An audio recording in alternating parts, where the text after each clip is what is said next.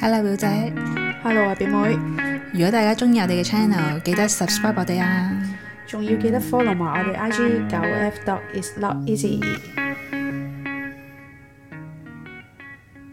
你咪講咗啲旅行嘅嘢，上星期係啊，講咗我嘅人生 checklist，潛水啊，環島遊又啊，係咯，好似好多都關於旅行嘅喎。所以個人生好似冇咗旅行冇得咁， 好似個記憶點都喺旅行嗰度啊。你有冇啲旅行嘅蝦碌事件啊？梗係有啦，咁勁多多，嗬咁我講一個 top three 哇，你有 top three 添啊嘅，？有啊有啊喂，，咁我而家要諗下，at least 個腦而家浮咗兩個出嚟。都諗下點樣排位好先。而家喺第三位，我喺曼谷以前呢，仲係唔係好興網上面睇資料嘅時間嚟嘅，會網上加啲旅行書嘅時候嚟 Okay, okay. 啊嘅，閃靈靈面哦嗰哦個旅行書咧， 跟住揭嘅時候呢，會揀你想去嘅地方噶啦嘛。係有一個地方咧，我同我個 friend 咧都係想去嘅，但係咧去極都去唔到，然後就諗哦會唔會係執咗咧？嗰件事係係係所以我我哋就當冇件事，然後就去第二度啦。曼谷係成日都會去噶嘛，咁我下一年咧再揭旅行書啦，即係最新嘅，都仲有嗰個地點喎。跟住我就諗，哦，今次一定要去呢度咁樣啦， 即係我以為自己係誒唔識去啦，咁樣啊係係啊係，跟住再去，真係好認真咁去睇個地址 Google Map 咧。哦啊哦哦，同一笪地方都係冇嗰間嘢咯。即係其實佢已經執咗兩年，但係本旅行書係仲有唔係 update 完全。即係其實佢唔知係執咗幾多年。講起咧，我哋以前即係買金銀嗰個閃閃令令嗰本書咧，即係睇嗰啲書店咧，第一樣嘢想買呢本書之前，睇下個出版日期係幾時，有個更新日期啊嘛。咁我每次都會睇嘅。我就冇買過旅行書嘅，通常都係借翻嚟嘅。嗯咁你嗰啲好舊啦，幾年哎啫。我唔知 啊，旅行書咧全部都好厚噶，係啊係啊。其實你唔會想帶出去咯。哦，如果東南亞當然係少嘅，歐洲啊、英國嗰啲地方，嚇我係買你咗有買啊兩三本添，好唔熟悉啦。一嚟呢個地方，二嚟你係睇下人哋去邊，但但係係參唔考係下啊喺網 咯。上面就更加多咩？但係唔知點解都好似有本書咧，好似實在啲咁，勁舊啦，大佬。好講起歐洲咧，我另外嗰兩件咧，全部都喺歐洲發生。第二位啦，我去咗西伯利亞鐵路嘅，嗯成、條我都好似有去嘅。我係喺莫斯科起點，然後去到 海海威士啊，海爾士。海咩海明威啊，係嘛哦，係好似係去到最終點係到海明威嘅，喺莫斯科上車啦咁樣。咁我沿途係會落一次車嘅，咁我預計咗個時間嘅啦已經。嗯咁啊、大概係即係例如啦，我係八號落車嘅，因為係誒瞓幾晚嘅嘛，已經係瞓咗幾晚先落車嘅嘛。係跟住我就係、啊預計到自己啊下個站應該就會落啦，嗯咁應該就執好咗啲嘢，真係到站我就諗住落去啦。跟住就發現咦個站名唔同嘅，即係唔係我本身要落車個站名，因為佢個車門附近咧係有一個嗰啲表嘅，而家係去到咩地點咁樣？OK，係啦，咁亦都會講俾你聽而家係咩地點咁樣。係跟住我就發現嚇點解呢度嘅？唔係我嗰個咩咁樣？跟住我哦就好疑惑啦，究竟點啊？咁我當然冇落車啦，因為都唔係我想去嗰地哦，即係點你啊冇嗯嘛落到車，冇落到哦咗車，我係上翻去嘅，但係我好疑惑啦。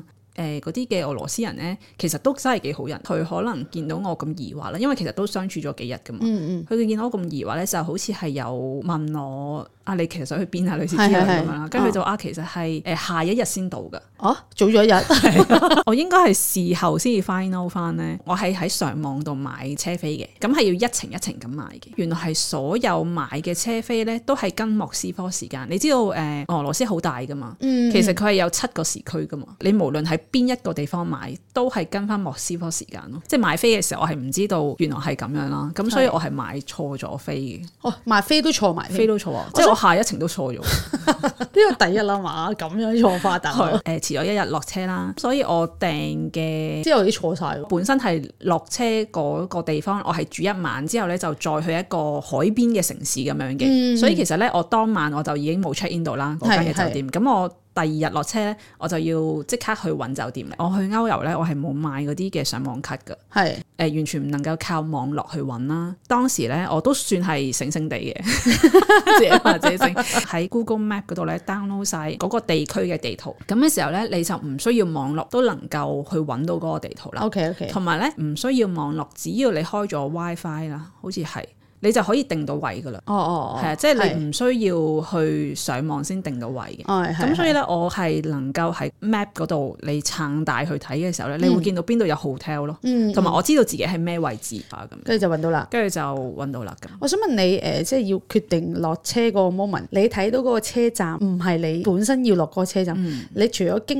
唔係唔係驚，你唔係驚恐啊嘛，我係疑惑咯，疑惑，但係係你個心係要有幾多時間係要決定落呢架火車，落同埋唔落。誒都都長嘅。佢嗰啲車站咧係有啲會俾人哋休息嘅，係啊，所以有陣時可能十五分鐘，有陣時十分鐘，有陣時半個鐘咁樣。但係你個心係驚唔驚㗎？應該冇驚，哇好勁啊應該冇驚即係唔知點解歐遊嘅時候咧，我係好似冇乜驚，嗯，哦好似冇驚呢個嘅情緒出現，即係好似遇到啲乜嘢咧都係迎刃而解嘅感覺，哇， 哦唔知點解。第一位咧嗰個嘅蝦碌事件咧，都係歐遊發生嘅。咁但係呢三個事件係咪每樣都係到而家都好深刻印象去記得㗎？深刻啊，因為自己完全處理晒，即係聽翻嚟好似係一個哇好驚喎，好嚴重喎成件事。係啊係啊，咁但係又又真係冇嘢喎，同埋我記得咧，當時揾完個酒店啦，咁你一定係有 WiFi 噶嘛，係啊咁就會上網會講翻呢啲事嘅。咁我記得係有個 friend 咧就話：喂，你買翻張上網卡啦！當時我好肯定就係、咁買咗張上網卡，我都係買錯飛噶啦，即係有張上網卡，我唔會更加好噶成件事，哦係，即係我唔會知道更加多資訊噶。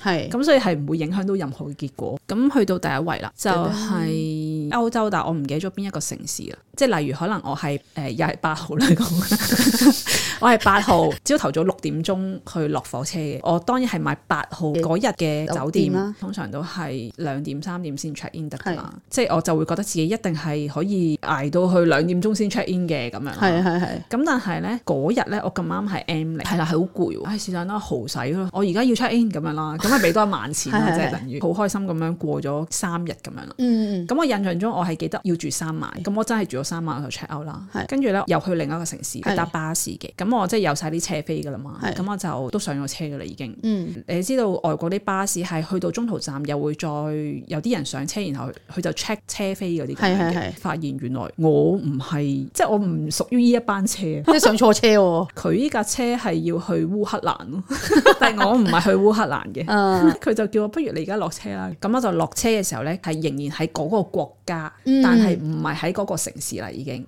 然後我就落車嘅時候呢，我就見到個巴士站可以去翻我熟悉嗰、個，即係我係曾經去過嗰個城市嘅。咁、嗯嗯，而嗰個城市呢，又有車去我另外一個城市嘅。係咁我就上咗車啦，咁我都係預計，咁我咪再 book 到晚酒店咯，其實冇所謂。係因為咧，我係一路開住 Google Map 嘅嘛，嗯我就發現佢原來中途站係去翻我本身住嗰個城市嗰度嘅係係喎，係，即係其實我可以住翻我同一晚嘅酒店喎。哦哦咁我就諗住中途落車啦，咁樣係，然後咧個司機咧就唔明我做咩啦，哦，跟住咧佢就誒、呃即係即係叫我坐低啊，因為講到係東歐咧，咁所以識英文嘅人都唔係好多啦，即係又唔係嗰啲首都啊嗰啲咁樣。嗯跟住咁啱有一個乘客係識嘅，然後佢就問我做咩事啊咁樣，跟住我就話我想落車，跟住佢就話誒而家落唔到㗎啦，因為係好問水咧，我先至發現原來係我係可以落車啊。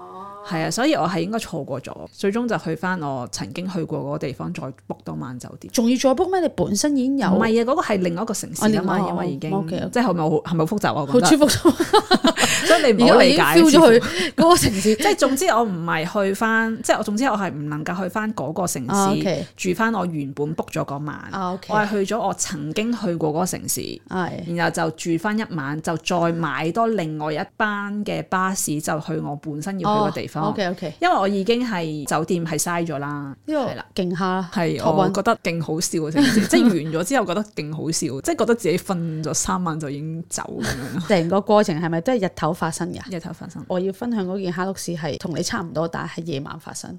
係我一落機就已經喺德國㗎啦，就喺法蘭克福就要落布拉格，咁我就搭啱嗰架巴士嘅。咁但我就冇留意我嗰個車飛咧，係中途我要轉一個巴士嘅。哦佢要寫到明嘅喎，其實係啦，但我就冇留意咯，即係我以為係直達就到噶啦。咁又係我啱啱第一次一個人去歐洲嘅時候啦，就係懶懶閒咁樣，即係唔知七點鐘就上嗰個巴士，就正常咧。第二日朝早咧，我就要去到布拉格噶啦，我就搭錯咗咧，就去到夜晚十點鐘嘅時候咧，啲人咧就開始落車啦。咁咧我就冇冇懷疑，因為我一上車就已經瞓咗覺，我以為直達。布拉格啊嘛，跟住就開始好似你咁啦，有人上嚟 check 我個車飛啦，啊跟住佢就話搭錯車喎，跟住心諗哇搭錯車，咁個天已經全部黑晒，又凍啦，啊咁就佢就話你要落車啦，一係你就誒喺呢一度落車轉另一架。巴士去布拉格啦咁樣，跟住我就哦好啦，咁當場咧都係有人協助我嘅，都係咁啱有一啲識講英文嘅人，跟住落咗個車啦，個車站係勁噏耷噶啦，假因為設係啲轉車嘅車站，係啦，完全冇人即買係飛即啊，係你乜意都思係冇話嘅，你應該要提早落車嘅，咁係啦但係咧就你就坐到係要所有人落車轉車係啦。嘅位置哦。好彩嘅係咩呢？就我冇做你咁多嘅事前功夫，就係冇咩 download Google Map 啊乜都冇嘅。咁、我就唯有係靠我張電 話卡，就即刻揾啦，到底點樣先可以去到布拉格咁樣啦。咁啊揾咗一輪之後呢，等到去第二日凌晨三點鐘呢，就會有一班車咧去布拉格噶啦咁樣。咁我就由十點鐘等到三點鐘啦。咁呢段時間呢，我覺得係我好驚嘅，勁驚，因為呢係完全冇人啦，街燈都冇盞啦，係勁黑 嘅。咁我就將我全身嘅衫啦着晒上身，我都覺得哦因為唔又凍夠飢暖啊！寒交迫。 係，我覺得嗰個 moment，我到底我唔我諗我嘅諗法係唔會諗住會死，唔會諗住咩嘅，只不過係我好漫長啊嗰段時間，超漫長。終於等到三點鐘啦，我就攞住個飛就問佢：哦，我頭先咧就搭錯咗車嘅，咁但係我而家想搭翻你呢架車去布拉格。咁個司機話：no no no no no 咁樣，跟住我真係想喊啊！你知唔知？我願意去俾錢，但係個司機聽唔明我講咩。咁我好彩有個靚仔落嚟，咁樣就話：啊，即係你有咩幫到你啊？咁樣。跟住我話我搭錯咗呢程車，但係我話我而家想誒喺呢個地方去布拉格咁樣，跟住後尾佢就同司機講，先俾我上車。點解好好記得係因為 因為你就嚟要喊， 跟住我就最多好似俾多咗五百蚊港紙啦，我記得。哦五百蚊港紙之後搭嗰程車就好舒服，因為架車有暖氣啦，個電話要瀕臨喺冇電嘅邊緣 啦，即係全部都係係當場係解決唔到嘅狀態。哦如果個電話再冇電得翻幾個 percent 嘅時候，真係搞唔掂啊，大佬！我頭先就問你，聽完你個故事之後就嚇，咁你係日頭發生定夜晚發我生？兩個都係日頭發生嘅。哦，係我覺得日頭發生冇咁恐懼。都都係嘅，即係而家可以開關去旅行啦。唔知會唔會都諗翻起你曾經嘅誒慳碌事件咧，都可以同我哋分享一下。我哋嘅誒 I G 係九 F dot is not easy，多謝大家收聽，拜拜拜。